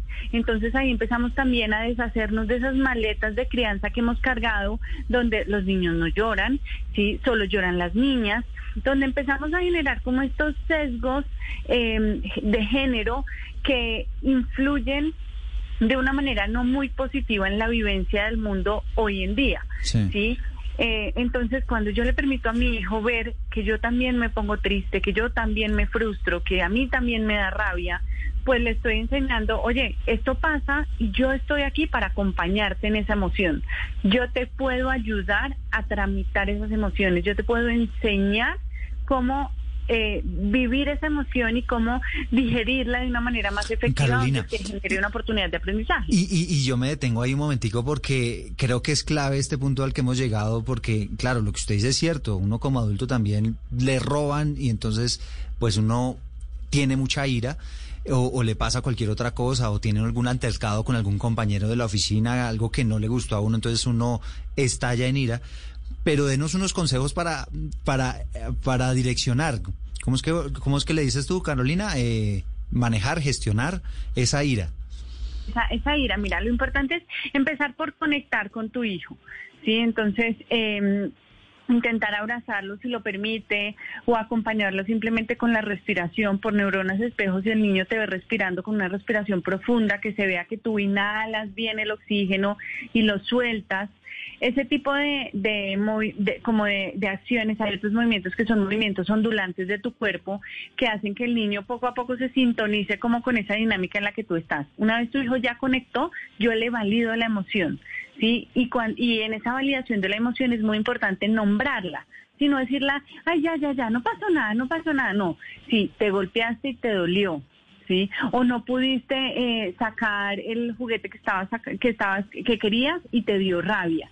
Le valido. Cuando yo le nomino la emoción, hay estudios de resonancia cerebral eh, que muestran cómo la amígdala se activa y reduce un poco el nivel de activación de ese cerebro reptiliano, ese cerebro inferior. Entonces, cuando yo le nomino al niño la emoción, como que le establezco un contexto de seguridad que le permite al cerebro receptivo empezar a pensar en la situación y a reflexionar. Y cuando yo se la valido, le digo, mira, eh, lo que estás sintiendo es esto y frente a esto tú puedes hacer esto o hacer lo otro. Cuando le das opciones, además refuerzas algo que es el, la capacidad de agencialidad del niño. Ahí el niño siente que tiene el control frente a la situación. Y cuando tú te sientes seguro y cuando sientes que tienes el control, tus, tus acciones fluyen de una manera más natural y una manera más efectiva. Y eso funciona con nuestros niños a los cuatro años, a los ocho años, con nuestros adolescentes y con los adultos.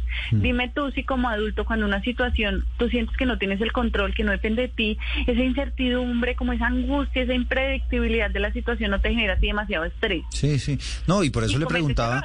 Y por eso le preguntaba a Carolina, porque incluso para uno como adulto que uno tiene esas sensaciones y me parece me parecen válidas eh, o válidos esos tips, por ejemplo el de respirar, el de calmarse, imagino yo también Carolina que tener algún pensamiento positivo o tratar de alejar la mente momentáneamente de ese asunto que me causó ira para para yo mismo aprender a gestionar esa esa situación y resolver la situación. Sí, entonces la emoción que me está generando es esta, pero ¿cuál es finalmente la situación que yo tengo que resolver? Ahí es donde yo le doy la oportunidad de aprendizaje al niño. En el caso, por ejemplo, de la plastilina que le quitaron, él tiene rabia, pero digamos que la situación es que no tiene la plastilina. Entonces, ¿qué va a hacer? Tú puedes ir y pedirle a tu amiguito que te devuelva la plastilina amablemente o puedes escoger jugar con los bloques. ¿Qué es mejor para ti? Sí, o sea, tú te quieres enganchar con que te vuelvan la plastilina, puedes hacerlo y resolverlo de una manera educada, de una manera amable con tu amigo, donde puedes establecer un acuerdo, ok, dame la mitad de la plastilina entonces, o definitivamente dejas ir la plastilina y juegas con los bloques. ¿Qué es mejor para ti? Cuando el niño escoge, cuando el niño dice, mira, me siento importante, me siento comprendido y además me dieron alternativas. Ahí es donde se generan esas conexiones cerebrales que promueven el aprendizaje y que hacen que ese trabajo que estamos haciendo nosotros como papás, acompañando a nuestros hijos en ese desarrollo neuronal, pues tenga, digamos que una evolución mucho más efectiva. Eh, eh, yo quisiera preguntarle a la doctora Fernanda, eh, ya casi nos toca ir cerrando porque se nos está agotando el tiempo, porque el te- pero es que este tema es tan amplio y tan, y tan chévere, pues que, que se le va a uno rapidísimo. En esta época de pandemia, muchos padres de familia, doctora Fernanda, están teniendo esa dificultad de que el niño está pegado de las pantallas. Y está pegado pues porque eh, no tenía muchas otras posibilidades de, salir, de otras actividades afuera, eh, el tema de no tener ese contacto físico con, con los amigos y demás, pues también los llevó a coger las pantallas inclusive como una alternativa para socializar con sus compañeritos. ¿Y cómo hacer, doctora Fernanda, para que eh, esos niños que se metieron y, y están totalmente sumergidos en ese mundo salgan, ¿no? De una manera constructiva y tratar de convencerlos, bueno, y no hablemos solamente de las pantallas, convencer al niño, al final de cuentas, de lo que es mejor para ellos. Bueno, aquí hay tocado utilizar una palabra que las personas que malinterpretan los procesos de crianza sin violencia lo llevan a la permisividad. Y es de qué cosas debo convencer y en qué cosas yo pongo límites y yo soy responsable de mis hijos. Todos los niños eh, necesitan salud, educación, seguridad, una crianza que sea sensible con sus necesidades y una nutrición adecuada. Y cuando hablamos de las pantallas, estamos hablando de que se pueden afectar eh, temas que tienen que relacionados con todas estas, con todas estas cinco, con estos cinco parámetros fundamentales. Y nosotros estamos ahí para proteger. Entonces, una va a ser siempre describir la situación, el porqué y el contexto y cuándo se va a terminar. Es decir, ahora tú lo acabas de describir. Estamos aquí, ma- que eh, tienes mucho tiempo en el celular. Mami, es que estoy hablando con mis amigos porque no salgo. Ah, ok, lo entiendo. Mucha supervisión. Entonces, estamos aquí cuando esto pase, va a venir, por ejemplo, una semana antes, cuando ya vemos que ya estamos volviendo a, a, a una seminormalidad donde ya los niños van a poder verse de nuevo con sus amigos, lo vamos hablando. Va a venir un momento donde ya vamos a ver a, ver a los amigos, ya vamos a salir, entonces el, el, el, el tema de las pantallas va a ir disminuyendo. Y no es un tema de convencer, es un tema de decidir. Existen los acuerdos y en la crianza sin violencia no todo es acuerdos. Existen los límites y existen las reglas. Y es importante aprender. Solo la más alta conciencia sobre nuestra vida cambiará la suerte de esta pandemia. Agradecemos a cada uno de nuestros clientes por ser esos aliatégicos que siempre han estado allí. Sientan la plena confianza que nuestra relación no se verá afectada por esta coyuntura. Nuestras plantas de harina de trigo, maíz y nuestra división de pasta, galletas, café y cereales continuarán operando como siempre. En todo momento estaremos dispuestos a garantizar un excelente servicio. En Organización Solarte, trabajamos pensando en usted. Pago electrónicos y del comportamiento del usuario en épocas de pandemia, Yeshua, Yeshua, Jesús, un ser de amor. Atentos a la lectura del libro que narra la vida del maestro y mucho más en Encuentros Blue, para vivir bien, por Blue Radio y bluradio.com. Si es humor, Un momento ideal entre dos. ¿Qué es esto? Amor es. Disfrutar del acompañamiento de las amistades. Es un horror. Amor es. Respetar al otro dentro de su individualidad. Por eso en estas celebraciones del fin de semana, no te quites la mascarilla. Te puede resultar carillo. Voz Populi, de lunes a viernes desde las 4 de la tarde. Si es humor, está en Blue Radio, la nueva alternativa. El regreso del fútbol viene en tres deliciosos sabores. Sabor Carlos Alberto Morales. Una buena pelota filtrada por la derecha. Sabor Pepe Garzón. América sueña con esta estrella 14. Sabor Tito Puchetti. Espectacular jugada por la banda. No te pierdas ni un partido del regreso del fútbol este domingo. América Bucaramanga, Junior Águilas. Estamos de regreso y lo vamos a disfrutar. El fútbol en Blue Radio, bluradio.com y la aplicación de Blue Radio. Blue Radio, la nueva alternativa.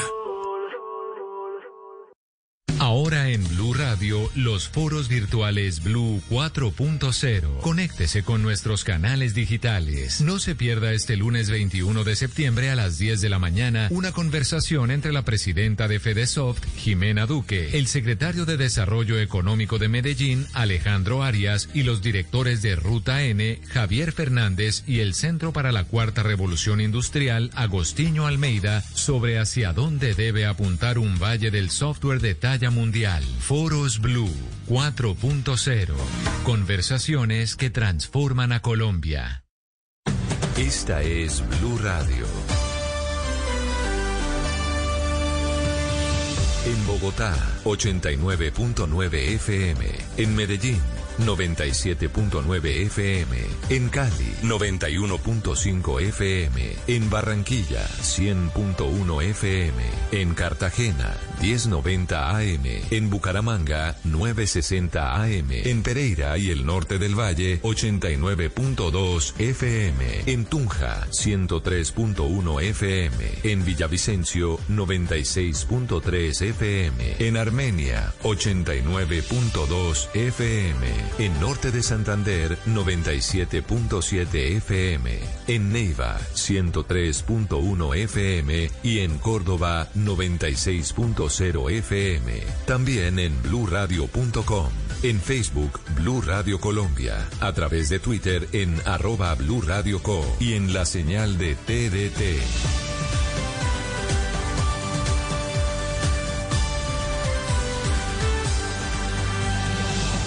Blue Radio, la nueva alternativa. Hangouts, Zoom, Teams. Ahora está de moda reunirse virtualmente. Pero ¿cómo hace de falta una reunión entre amigos para una buena tardeada? Por eso vamos a reunirnos en Blue Radio para La Tardeada. Una reunión para conversar, compartir y volvernos a encontrar. Reunámonos esta tarde en Blue Radio para La Tardeada con Juana Uribe, Juan Esteban San Pedro, Juan Esteban Costaín, Hernando Paniagua, Dago García y Jorge Alfredo Vargas. De 5 a 7 de la tarde, Blue Radio, la nueva alternativa. En medio de la pandemia del coronavirus, un cubrimiento 360 grados. Personajes que solo Mañanas Blue con Camila Zuluaga tuvo acceso a ellos. Desde Nueva York, Tiago Severo, el vicepresidente de Goldman Sachs, nos brindó el informe de la realidad económica post-pandemia para América Latina. would be slightly stronger than what we had seen in 2019. El director científico del Lundquist Institute para la Innovación Biomédica, Joaquín Madrenas, explicó cómo el uso del plasma puede ayudar a combatir el coronavirus. La base para considerar el tratamiento con el plasma de los pa- pacientes convalecientes Y David Holgrave, el decano de salud pública de la Universidad de Albany, nos explicó el estudio que da cuenta por qué la hidroxicloroquina no es beneficiosa para combatir el COVID-19. especially on in-hospital deaths, in cardiac arrest, and also on abnormal heart rhythm. Blue Radio, la nueva alternativa. El balón venía para Faustino Aprila, con él está Altamirano. Muchas veces caí, pero siempre tuve que levantarme. Que no me tases de sinvergüenza, que ese es un vago y todo lo demás. Siempre hablaron de mí y solo podía contestar en la cancha. Velocidad por la parte derecha, continúa allí Despi, el centro.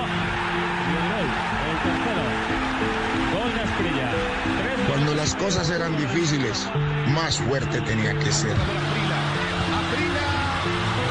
Señoras y señores, Más me tenía que esforzar. Siempre tenía que dar más.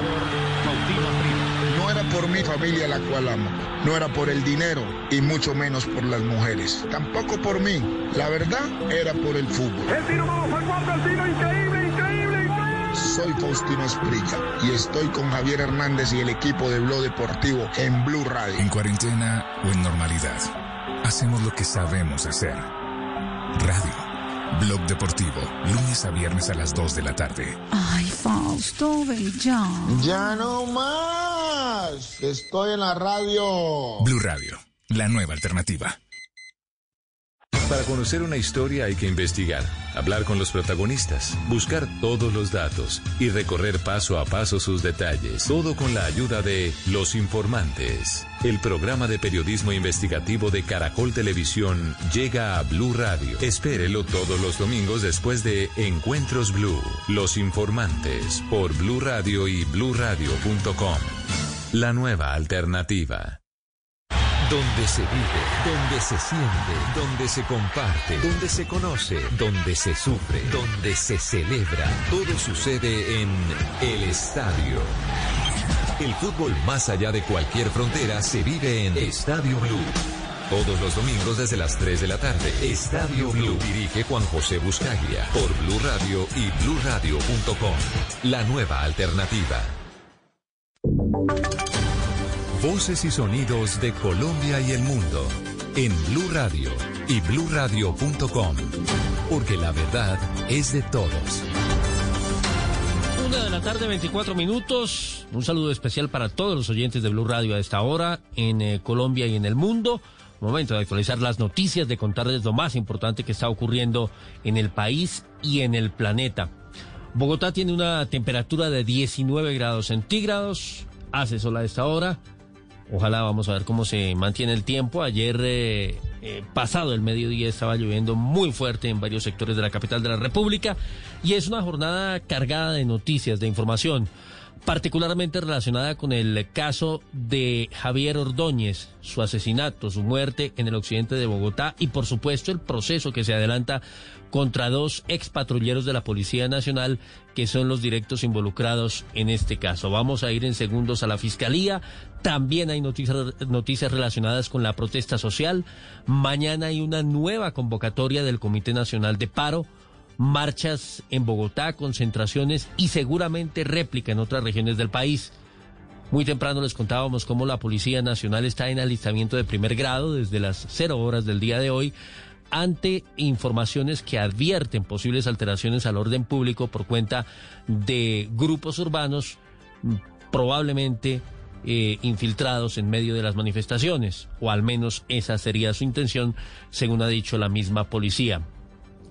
Vamos a hablar también de lo que ocurre en Barranquilla frente a las medidas justamente de prevención que están tomando las autoridades de cara a esta nueva jornada de protesta. Vamos a hablar del acompañamiento que van a hacer organizaciones no gubernamentales y el ojo, la lupa que tienen puesta organismos eh, eh, multilaterales como la Comisión Interamericana de Derechos Humanos frente a todo lo que va a ser el desarrollo y el comportamiento de las nuevas jornadas justamente de protesta que se vienen después de todos los desórdenes, los choques, los enfrentamientos que ocurrieron hace ya más de una semana en Bogotá, luego justamente de la muerte de Javier Ordóñez, que desencadenaron, entre otras, en la muerte de 13 personas por arma de fuego y heridas a 75 más por esa misma causa. Hay un eh, pronunciamiento de última hora del eh, Departamento de Prosperidad Social, porque según la información que reveló la Fiscalía la semana pasada, eh, de los cuatro capturados que harían parte de las redes de las disidencias de las FARC, pues presuntamente se decía había una persona vinculada al gobierno. Confirma hoy justamente esa entidad de quién se trata y qué es lo que pasa en su caso. Hay nuevos hechos de violencia en el departamento de Antioquia.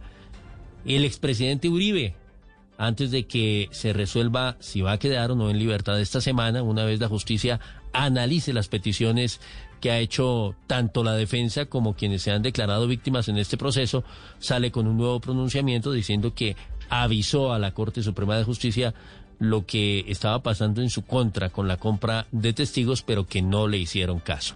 Y por supuesto vamos a hablar de deportes porque terminó el Tour de Francia con el campeonato del esloveno jovencito, muy joven, Tadej Pogachar, que se quedó con absolutamente todo a los 21 años. No solamente con el título, sino con la camiseta de los jóvenes, la montaña. Bueno, este hombre ganó todo en una carrera que se definió en la contrarreloj del día anterior. Y protagonistas los colombianos, en el fútbol también, porque además de la brillante actuación de James Rodríguez el día anterior en el fútbol inglés, hoy le fue muy bien a Falcao García. De esto y más hablaremos en segundos, una 28, volvemos.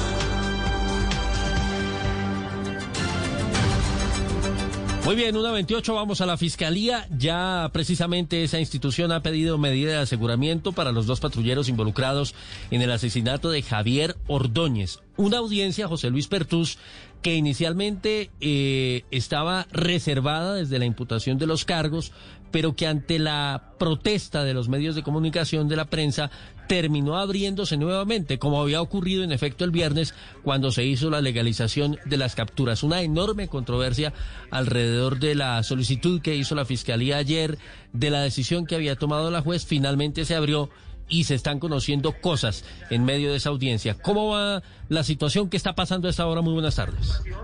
Hola Wilson, muy buenas tardes. Sí, le cuento que fue necesario derecho de petición por parte de los medios de comunicación, casi que hasta tutela, para que la juez resolviera justamente los argumentos por parte de, muchos de los medios que señalaban que si la audiencia, como usted bien lo señala Wilson, de legalización el viernes fue pública, ¿por qué ayer se cerró ese link, digamos, esa plataforma virtual? Porque las audiencias en Paloquemos están haciendo de esa forma, de forma virtual, ayer reservada y hoy también. Durante, ya llevamos tres horas, cerca de audiencia aproximadamente, unas tres horas en las que ya la fiscalía, eh, pues le solicitó a la juez dictar media de aseguramiento contra Jarvi Damián Rodríguez Díaz y Juan Camilo Lloreda Cubillos. A esta hora, la Fiscalía, quien escuchamos de fondo, está argumentando justamente esa solicitud de medida de aseguramiento. Ha dado a conocer públicamente la Fiscalía relatos que los patrulleros le dieron al veedor de la policía. Recordemos, Wilson, que a lo primero que hizo la policía en este caso fue recibir el testimonio de los propios eh, patrulleros, la institución. Y un veedor de la policía se acercó a ellos a recibir el testimonio de primera mano, donde ellos señalaron en varias oportunidades que Javier Ordóñez estaba muy exaltado y que ellos también habían sido agredidos por este estudiante de derecho quien fue pues eh, muerto, que fue víctima de este homicidio el día 9 de septiembre. Escuchamos un poco a la fiscalía hasta ahora ante la juez 29 control de garantías. Que hace que se, que se hace con la intención de judicializar a, a, Wilder, el testigo Wilder Salazar Guevara, la criminal aparece presentada por Juan Camilo Llorea Cubillos, identifica con cédula 10, 15, 43, 43, 45 y dice básicamente lo siguiente. Los indicados y los indicados, eh, básicamente aparece el nombre de Wilder, son capturados en vía pública en la calle 53 con carrera 77 del barrio Santa Cecilia, de la localidad de Engativá E10 por el cuadrante 47 de calle Villaluz de la, de la Policía Nacional cuando se informa de una riña múltiple al llegar a obtener aproximadamente ocho sujetos agrediéndose entre ellos, habiendo un individuo en el suelo a quien le estaban agrediendo varias personas. Al llegar a que Wilder, eh, José Luis, eh, a quien hace alusión allí el fiscal, es el amigo de Javier Ordóñez, cuyo testimonio fue presentado eh, recientemente en el Congreso de la República y pues generó todavía mucha más indignación frente a lo que se había relatado alrededor de los sucesos eh, que rodearon la muerte de Javier Ordóñez en el CAI Villaluz. Escuchemos un poco más del fiscal. Siendo las 05 horas, nos encontramos realizando patrullajes con mi compañero Harvey Damián Rodríguez Díaz por la avenida calle 26 eh, con avenida Cali, cuando el auxiliar de información del CAE de Villaluz nos informa que a la altura de la 53 con 76 se presenta una riña, motivo por el cual procedemos a trasladarnos a dicha, a dicha dirección. Al llegar observamos una aglomeración de personas las cuales estaban discutiendo y un sujeto vestido todo de negro estaba agrediendo a una fémina. Enseguida procedemos a intervenir la disputa y a retirar a las partes, las cuales manifiestan que no haya pasado nada y ahí mismo manifiestan no querer interponer la denuncia. Por tal motivo, nos disponemos a retirarnos del sitio. En ese momento sale de un establecimiento público de comida rápida un ciudadano y nos solicita que por favor interceptemos al ciudadano que vestía todo de negro porque era Bueno, ahí está, es el relato que hace eh, la, la Fiscalía José Luis, recogiendo seguramente, digamos, testimonio de los mismos policías frente a los hechos ocurridos la noche del 9 de septiembre. Sí, y le parece escuchamos a la juez porque es que ese tema de la audiencia reservada, Wilson, justamente tiene que ver con amenazas. Amenazas que habrían sido eh, víctimas los familiares de los policías. Esto tiene todos los ingredientes. Por supuesto, ¿qué, ¿qué es lo que pasa con la seguridad de ellos? Dice la juez que evidentemente ella recibió un oficio por parte de los abogados de Javi Damián Rodríguez Díaz y de Juan Camilo Llorea Cubillos en donde se amenazaba durante el fin de semana llegaron mensajes amenazantes a los familiares de estos dos patrulleros de la policía. La juez le acaba de pedir hace pocos minutos a la alcaldía mayor y a la policía metropolitana garantizar la seguridad de los dos hombres imputados. Escuchamos a la juez 29 garantías. Eh, la juez va a levantar la reserva, pero sí quiere públicamente poner en conocimiento de la señora alcaldesa Claudia López, del señor comandante de la policía, señor eh, de la Policía Metropolitana, y dijo a ustedes, para que se le brinde la protección que al parecer está requiriendo los padres de los señores procesados. Eso significa entonces que una vez eh, discutido este tema de las amenazas en audiencia cerrada, se procedió ya a los recursos interpuestos por algunos de los medios de comunicación. Ella, la juez, lo que dice es que esa amenaza debe ser investigada, se debe garantizar la seguridad de los familiares de los dos imputados, pero que abre la audiencia para que ahora sí sea de forma pública. En estos momentos reiteramos, Wilson se está argumentando la solicitud de medida y ya le quedará a la Procuraduría su interpretación de los hechos el pronunciamiento por parte de los abogados de los dos hombres, de los dos imputados, y ya se decidirá por parte del juez si dicta o no la medida de aseguramiento. Sí, que lo que está pidiendo la Fiscalía es cárcel y si entendemos bien, eh, José Luis, lo que está mm, intentando demostrar la Fiscalía con este relato que hace el mismo fiscal de la versión de los patrulleros es que hubo inconsistencias en esas versiones y por eso justamente eh, coincidiría con la evidencia que ha recopilado la Fiscalía para incriminarlos y llevarlos a la cárcel por los delitos que les imputó ayer de homicidio agravado y tortura agravada, los cuales no fueron aceptados por los patrulleros. Pero mencionaba usted el tema del eh, relato de una conversación más bien que hubo entre el veedor de la policía y uno de los patrulleros. ¿De qué se trata, María Camila?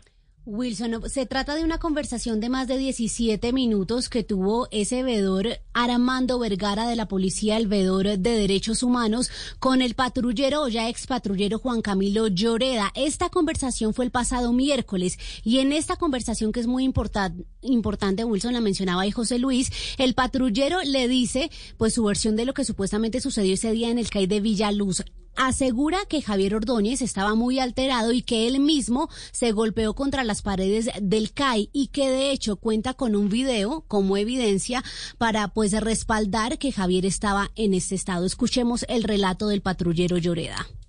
Ese muchacho estaba, ahí, había un grupo como 8 o 9 personas y que, que ese señor siempre llegaba a buscar el mercadero, que, siempre llegaba borracho y que ya le habían pegado un puño me dijo uno de los que dijo, no, si yo vi la pelea desde el principio se le pegó un puño y, un, un, le pegaron un puño y lo acostaron y se paró como así nada. Una 36. Hay que decir que esta conversación entre el veedor de la policía y el eh, patrullero o ex patrullero vinculado hoy al proceso por la muerte de Javier Ordóñez es una conversación que obtiene Noticias Caracol y que también hace relación, María Camila, al uso de la pistola Taser. Exactamente. En esta conversación, el patrullero Lloreda le dice al veedor que él sí activó varias veces el Taser en el cuerpo de Javier, pero jamás en zonas que pudieran afectar su vida, atentar contra la vida del estudiante de Derecho. ¿Quién era el que le estaba poniendo el Taser en el pecho a él? Sí, yo. En el pecho, pero no se lo puse en el pecho, se lo puse en la, en la paleta. En la paleta, no, yo se lo puse varias veces de apoyo. Pero en las piernas sí creo que fue que se lo activé y en la espalda. Porque sí, o sea, lo que le digo, uno, uno no es tan salvaje.